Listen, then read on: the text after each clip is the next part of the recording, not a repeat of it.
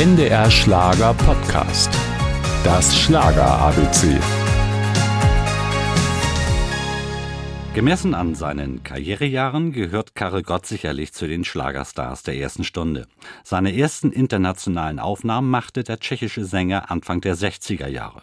Im Jahr 1968 ging er bereits beim Grand Prix de la Chanson für Österreich an den Start. Aber besonders gern erinnert er sich zu Lebzeiten an seinen größten Live-Auftritt.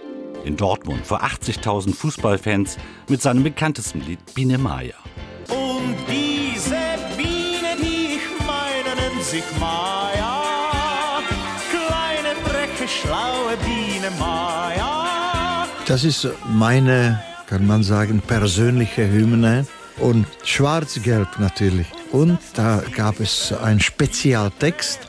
Und ich habe das vor dem Spiel gesungen im Stadion. noch, noch jetzt Gänsehaut über die Rücken. Eigentlich wollte Karel Gott ja Maler werden, scheiterte jedoch an den Anforderungen der Kunsthochschule.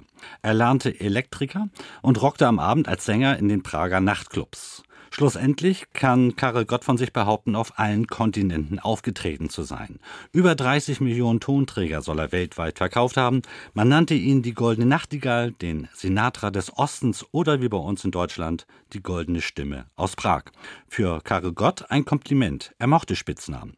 Gestört hat ihn anderes. Es gibt etwas, was ich wirklich nicht mag. Und das ist äh, diese Kirmestrick oder Zirkustrick Abschiedstour zu machen, bis zum Tränen der Fans und dann nach zwei, drei Jahren wieder rührend kommen mit dem Satz, ich brauche sie, es geht nicht ohne sie. Warum auch von etwas vorzeitig Abschied nehmen, für das man lebt und das man liebt? Für Karel Gott kein Thema. Als er einen Preis für sein Lebenswerk erhielt, verstand er die Auszeichnung auch nicht als Abschiedsgeschenk, sondern eher als Ansporn. Das hat mich sehr stolz gemacht.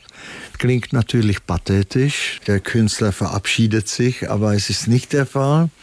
Ich habe noch viele, viele Ideen und Lust weiterzumachen. Genau so hat er es seinen vielen Fans versprochen. Und genau so hat er es auch gemacht, bis zu seinem Tod.